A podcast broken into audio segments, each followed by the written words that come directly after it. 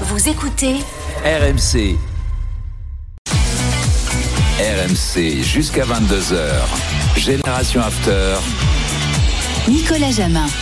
Avec les quatre rôles de dames, merci de nous écouter. RMC Génération After à 22h. Gilbert prendra le relais avec euh, notamment Daniel Riolo. C'est la mi-temps en Ligue 2 entre Le Havre et Valenciennes, Christophe Lécuyer. Ouais, avec ce deuxième but valenciennois dans le temps additionnel ici au stade Océane. Invraisemblable scénario ici. Tant les Havrais avaient poussé, les Valenciennois avaient même été sauvés par leur barre transversale tout à l'heure sur une tête de Gauthier Lloris. Et puis voilà, alors qu'on était dans le temps additionnel, que la mi-temps allait être sifflée, il y a cette touche jouée sur le côté gauche. Ce ballon mal renvoyé par la défense havraise. Et puis, euh, qui surgit Eh bien, c'est justement Mohamed Kaba euh, qui vient frapper une, frappe sèche, limpide, à l'état mi-hauteur. Arthur Desmas s'est battu pour la deuxième fois de cette soirée. Les Valenciennois qui font un pas évidemment important ce soir pour leur maintien, même si rien ne sera fait. Mais à contrario, eh bien, les Havrais euh, voient leur plaisir de monter pour l'instant gâché par ces Valenciennois qui, on l'a bien compris, ne vont rien lâcher. Ça fait 2 buts à 0 à la mi-temps aussi pour Valenciennes. À tout à l'heure, Christophe. Notre invité adjoint historique de Zinedine Zidane au Real Madrid, David Bettoni, est avec nous. Salut David. Bonsoir à tous. Heureux de vous accueillir dans, dans. Génération After sur RMC avec les drôles de dames. Euh, je disais adjoint historique de Zidane au Real, ex-coach du FC Sion en Suisse. On va en parler dans un instant de ce passage euh, en terre euh, helvétique. Euh, D'abord, votre regard sur ce que subit Vinicius en Liga. Vous avez connu ce joueur, jeune également. Vous l'avez vu au quotidien, euh, David. Euh, Êtes-vous surpris par déjà l'ampleur du phénomène raciste qui touche les tribunes en Espagne? Ben, plus qu'en Espagne, mais évidemment, hier, j'ai regardé le match. C'est vraiment triste euh, parce qu'à la base, le football, c'est quand même un spectacle. Après, euh, j'ai écouté votre débat, donc c'était très intéressant. Vous avez dit beaucoup de choses. Moi, le seul truc que je peux euh, donner, c'est voilà mon affection et mon soutien à, Vigny parce que je le connais. C'est un garçon euh, en or, quoi. C'est quelqu'un qui, respire le football, qui est toujours souriant. Voilà. Après. on a tous vu ce qui s'est passé. Je vais pas, voilà, je vais pas débattre plus que ça, mais mon soutien et puis en espérant que ça se, que ça se renouvelle plus. Ok David. Alors vous étiez venu dans l'after, hein, je rappelle, pour dire votre euh, envie d'être numéro un un jour, hein, après avoir travaillé et gagné les plus grands trophées avec euh, Zidane euh, au Real. Six saisons passées ensemble. Le 6 mars dernier, vous êtes nommé entraîneur du FC Sion. Le 15 mai dernier, vous n'êtes plus. Qu'est-ce qui s'est passé? Bah, qu'est-ce qui s'est passé? Donc c'était une, bah, déjà c'était une belle expérience, c'était euh, très intéressant. euh, ça s'est fait rapidement avec le, le FC Sion. Donc euh, qu'est-ce qui s'est passé Bah voilà, la situation elle devenait un petit peu difficile, les résultats n'aidant pas, n'accompagnant pas. Voilà, on a, on a décidé euh, avec le président de mettre euh, un terme à, à notre relation professionnelle. Donc euh, voilà, donc euh, c'était pour le bien de tout le monde et puis.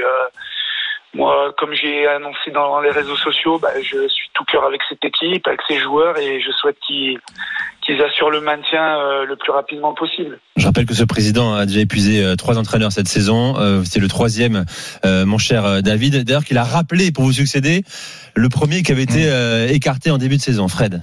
Salut David, c'est Fred. Euh, Salut, Fred. le- Qu'allait-il donc faire dans cette galère, comme, comme, comme disait Molière, dans les fourberies de Scapin euh, tu, tu savais que c'était un club très compliqué, euh, un président compliqué. Euh, tu allais quand même. Est-ce que tu regrettes pas quand même de t'être mis dans cette fourmilière? Non, pas du tout, parce que déjà, c'était mon souhait d'entraîner en numéro un. Ensuite, c'était un challenge, donc euh, c'était intéressant de pouvoir euh, une équipe qui était en difficulté. Donc voilà, j'y suis allé avec beaucoup de passion, beaucoup d'envie. Évidemment, si on regarde tout ce qu'il y a autour, ben on y, on fonce jamais, on n'y va jamais. Après, euh, je, comme je disais, je regrette pas parce que bon, c'est vrai que les résultats n'ont pas n'ont pas validé le travail qui a été accompli, mais je retiens qu'avec le staff, on a on, on est arrivé où, dans une situation où l'équipe euh, était non seulement en difficulté au niveau comptable, mais au niveau physique. euh, c'est une équipe qui avait beaucoup de difficultés. Il faut savoir que qu'en Valais, en Suisse, euh, les conditions d'entraînement sont très difficiles. Dès qu'il pleut, dès qu'il s'est gelé, il n'y a plus de, de terrain, donc on allait s'entraîner souvent dans dans deux trois endroits différents. Donc la préparation physique euh, de d'après Coupe du Monde a, a été difficile. À ce qu'on avait commenté, j'ai j'ai vu ça tout de suite. Euh, après, c'était quand même le troisième coach, donc euh, au niveau technico-tactique, il fallait remettre un peu des bases parce que c'est pas facile pour des joueurs quand même trois discours différents.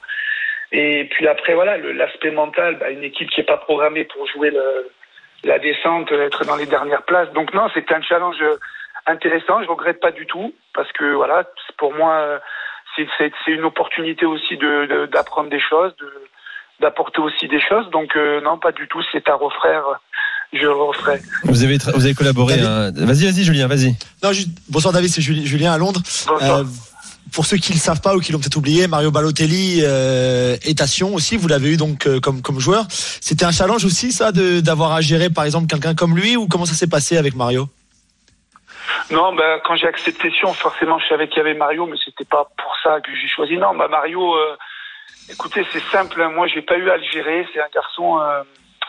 Euh, en fait, je l'ai traité comme les autres, sachant qu'à l'intérieur de ça, voilà, il y a, une manière de faire avec ce, type de joueurs qui ont été qui ont, joué dans des grands clubs. Euh, on avait une manière de fonctionner, voilà, et euh, fallait aussi tenir compte que c'était un joueur qui avait aussi un petit peu des problèmes physiques, des genoux, donc fallait un petit peu régler ses entraînements, mais j'ai pas eu de de, avec lui très honnêtement. Après, il a, il a souvent été absent, il a été suspendu, un peu blessé, donc j'ai vu, je crois, la moitié des matchs, euh, mais j'ai pas eu de problème. Après, c'est vrai que c'est un, garçon. euh, qui, qui a vraiment beaucoup beaucoup de talent et c'est vrai qu'au milieu de, des joueurs on, on voyait on voyait vraiment ça transparaître et c'était bien c'était bien non non il n'y a pas eu de de soucis ça a été un plaisir de, de l'entraîner et mais vraiment sans problème Ça vous a pas coupé l'envie euh, d'être numéro un, euh, cette expérience à Sion, David?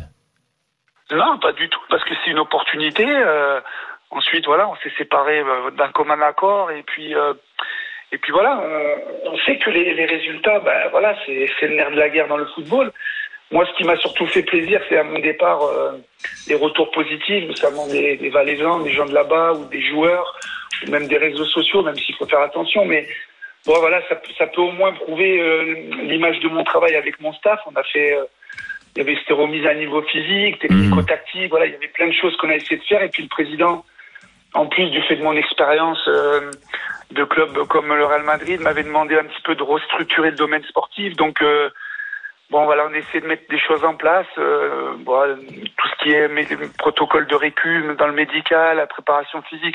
Enfin, on a, fait plein de choses en, pas beaucoup de temps. Mais encore, voilà, j'assume parfaitement que le nerf de la guerre, c'est les résultats. Et, et même si la mission n'était pas encore terminée, puisqu'on avait un point de retard sur le, sur le non relégable, il faut, faut reconnaître que voilà, les, les résultats n'étaient pas à la hauteur Mhm. de, de ce qui s'attendait de moi. Et donc voilà, mais mais je retiens aussi beaucoup de choses positives. Donc, euh, donc voilà, je vais rester là-dessus. Je vais continuer à, à croire, à croire en moi et rebondir rapidement dans un, dans un autre projet. Est-ce que, Oui. est-ce que vous croyez également en un autre projet qui pourrait euh, inclure euh, Zidane euh, un jour peut-être effectivement? Si vous appelle demain Zidane pour dire écoute euh, David, hein, j'ai adoré bosser avec toi évidemment, t'es mon grand ami, euh, la Juve ou autre club euh, majeur européen euh, fait appel à ses services. Est-ce que vous le suivez? Bah, pour l'instant, ce qui est sûr, c'est que moi, je me suis lancé en numéro un. Je, suis, je me suis remis dans le marché et puis j'aimerais vraiment euh, ce coup-ci entraîner en France parce que je suis français, je connais Ah. bien, je connais bien les, les championnats. Donc, entre guillemets, c'est un petit appel, mais bon, c'est juste pour dire, j'aimerais bien entraîner en France et après. L'avenir dans le football, on ne sait pas, tout est possible, un retour avec Zizou, pourquoi pas, mais, mais là, voilà, mon envie, c'est vraiment de continuer en numéro un et d'entraîner en France. Mais avant, avant Sion, euh, je me suis laissé entendre dire qu'il y avait eu un intérêt de certains clubs de, de Ligue 1 et que euh, certains, certains clubs ont continué à te suivre euh, à Sion. Donc euh, la Ligue 1, c'est ton objectif, on peut, le- on peut le dire. Oui, j'avais eu, j'avais eu une ou deux propositions du club de Ligue 2 la saison dernière, mais j'avais pas donné suite parce que les ambitions, enfin, je sentais pas trop le projet. J'ai eu un club euh, de Ligue 1 euh, au mois d'octobre, que je tairai le nom évidemment. J'ai pas pu accepter pour des raisons, euh, euh, enfin, des raisons personnelles, familiales, malheureusement. Puis après, ça a été long, une année sans, sans équipe. Donc je sais que voilà, dans le marché français, c'est difficile parce qu'il n'y a pas beaucoup de place. Mais je sais que voilà que mon nom est souvent coché. Après, il n'y a pas forcément forcément des des rendez-vous ou quoi, mais bon, il y en a eu quelques-uns et donc je désespère pas euh, euh, que, que d'ici quelques semaines euh, j'ai des propositions pour pour enfin attaquer une carrière en France. On va suivre ça, David Bettoni. Merci d'être venu dans, Merci, dans David. Génération After euh, parler avec les drôles de dames. Merci. Merci à vous. Et bonne continuation, à très vite, euh, pourquoi pas sur, sur RMC également. L'heure de la quatrième minute, celle de Polo Breitner. On envoie la musique, Toto.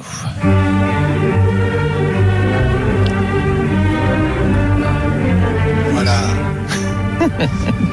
Les danses hongroises, numéro 5, euh, évidemment. De Monsieur Brahms pour une raison bien simple, c'est qu'on va parler du premier relégué officiel euh, de la saison en Bundesliga. C'est le Hertha Berlin qui a pas trouvé mieux que d'encaisser un but durant les arrêts de jeu qui officialise leur descente. Et pourquoi est-ce que j'ai pris Brahms Évidemment? Parce qu'il était allemand, mais surtout euh, les dents hongroises, évidemment le plus connu euh, de, ce compositeur qui avait qui aimait beaucoup l'Ertigan notamment, c'est pas le Dardaï l'entraîneur c'est pas le Dardaï, c'est un, c'est le joueur qui a, qui a, disputé le plus de matchs euh, sous les couleurs du Hertha Berlin. C'est une légende là-bas et il n'a pas réussi non plus à sauver le club en tant que Hongrois. D'ailleurs, son sa famille qui est hongroise joue aussi pour le, le pour le club. Et donc voilà, c'était la façon déjà de de, de, bah, de vous présenter Brahms hein, pour ceux qui connaissent pas ou ceux les plus jeunes de nos auditeurs en tout cas. Et parce que pour moi c'est le plus grand. Donc voilà, on a le droit d'être pas d'accord. On a le droit de ne pas être d'accord. Alain Juppé n'est pas d'accord avec moi. Lui c'est bac. Et moi je préfère. Vous en avez débattu déjà ensemble ou pas? Comment ça se passe? Non, mais j'ai entendu ça, ça, une fois. Il a dit une phrase que je trouvais intéressante, qui disait euh, euh, Dieu existe parce qu'il y a Bach. Euh, donc je voilà, je n'étais pas d'accord avec sa phrase, donc je préfère Brahms.